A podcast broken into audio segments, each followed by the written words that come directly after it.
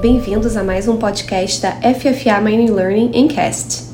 Meu nome é Samantha Bittencourt, sou sócia fundadora da FFA Mining Learning, uma escola de negócios especializada em treinamento corporativo para mineradoras. Na semana passada, nosso podcast debateu sobre a diversidade e a inclusão e como as empresas podem implementar uma política efetiva em prol dessas questões. Abrindo o mês do Outubro Rosa, trouxemos para a discussão a inclusão das mulheres nas empresas. Outubro Rosa é uma campanha anual realizada mundialmente em outubro, com a intenção de alertar a sociedade sobre o diagnóstico precoce do câncer de mama. O movimento teve início no ano de 1990 em um evento chamado Corrida pela Cura, que aconteceu em Nova York para arrecadar fundos para a pesquisa realizada pela instituição Susan G. Komen Breast Cancer Foundation. Com o passar dos anos e conforme o movimento foi aumentando sua visibilidade, o tema do Outubro Rosa também foi se expandindo. Atualmente, o mês de outubro serve de base para discussões sobre temas relacionados às mulheres, como a violência doméstica, violência obstétrica, direito a atendimento médico, suporte emocional, entre outros, não ficando restrito apenas ao câncer de mama.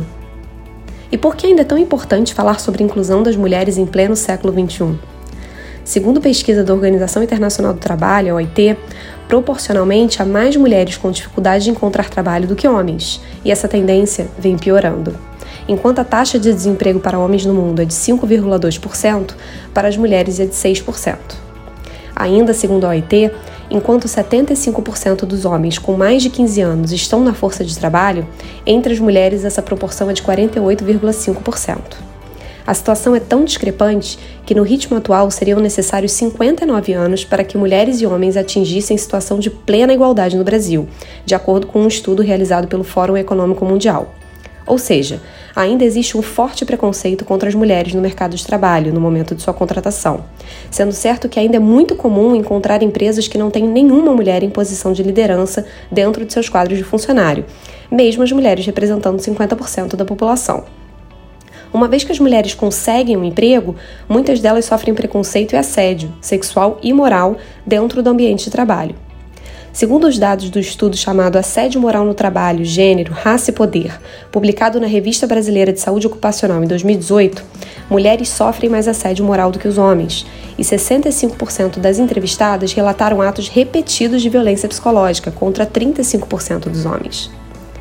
Já a pesquisa Percepções sobre Violência e Assédio contra Mulheres no Trabalho, realizada pelo Instituto Patrícia Galvão, em parceria com o Instituto Locomotiva e com apoio da Louds Foundation, em 2020, 40% das mulheres entrevistadas relataram já terem sido xingadas ou já ouviram gritos no trabalho, contra 13% dos homens que vivenciaram a mesma situação. Dentre os trabalhadores que tiveram seu contrato excessivamente supervisionado, 40% também são mulheres, contra apenas 16% homens. Alguns exemplos específicos de assédio moral praticado contra mulheres no ambiente de trabalho são interferir no planejamento familiar das mulheres exigindo que não engravidem, desconsiderar recomendações médicas às gestantes na distribuição de tarefas, desconsiderar sumariamente a opinião técnica da mulher em sua área de conhecimento e dificultar ou impedir que as gestantes compareçam a consultas médicas fora da empresa. A desigualdade de gênero, representada desde a vida doméstica até a vivência de meninas e mulheres no mercado de trabalho, é um desafio tão grande que figura como um dos 17 Objetivos de Desenvolvimento Sustentável da Organização das Nações Unidas, como falamos no nosso último podcast. Outro dado preocupante quando falamos de mulheres e trabalho é que, segundo o relatório Índice Global de Escravidão, publicado pela Fundação Walk Free em 2018, mais de 40 milhões de pessoas em todo o mundo foram submetidas a atividades análogas à escravidão em 2016, sendo que 71% eram mulheres, enquanto apenas 29% eram homens. Visando combater a violência e o assédio no ambiente de trabalho, a OIT publicou a Convenção 190, que cria um novo padrão internacional para o enfrentamento a essas condutas. Por mais que o Brasil ainda não tenha ratificado essa convenção, a tendência é que eventualmente a ratifique e implemente suas regras. A convenção entrou em vigor em 25 de junho de 2021 e traz como destaque principal a definição jurídica internacional de violência e assédio no mundo do trabalho. Outro ponto importante trazido pela Convenção é a determinação de que as obrigações nela estabelecidas se aplicam tanto a empregados próprios quanto a terceirizados. E esse entendimento está em consonância com diversas outras legislações, que têm estendido as obrigações do empregador para os terceirizados e não apenas para os seus próprios funcionários. Além disso, a Convenção deixa claro que as regras estabelecidas no documento são obrigatórias em todos os ambientes de trabalho, inclusive nos locais de apoio, como instalações de descanso, alimentação, banheiros, vestiários e alojamentos. As regras também se aplicam para as novas relações de teletrabalho ou de ambiente híbrido, físico-virtual, que aumentaram exponencialmente durante a pandemia da Covid-19. Finalmente, esclarece que as provisões englobam um período de deslocamento entre a moradia e o local de trabalho bem como as viagens profissionais, sejam elas para trabalho, capacitação, evento, entre outros. Dentre as principais determinações estabelecidas pela Convenção 190 está a obrigação das empresas de adotarem medidas para prevenir comportamentos e práticas de violência e assédio e gerar consequências para quem as cometer.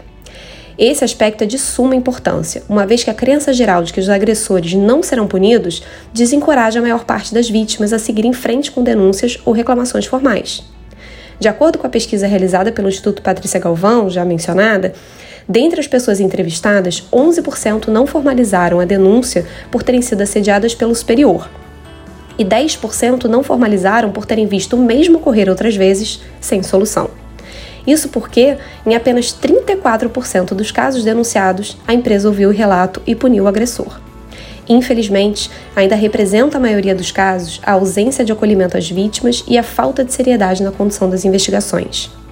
É importante que as empresas se conscientizem da importância de implementação de um programa de compliance que inclua um código de conduta que trate essa questão, além de um canal de denúncias efetivo que dê segurança para que as vítimas de assédio ou violência denunciem. Esse assunto é parte do nosso programa de treinamento Compliance e Gestão de Risco, cujos detalhes estão disponíveis no nosso website www.ffamining.learning.com.br. Queria agradecer a todos que escutaram e nos vemos no próximo FFA Mining Learning Cast.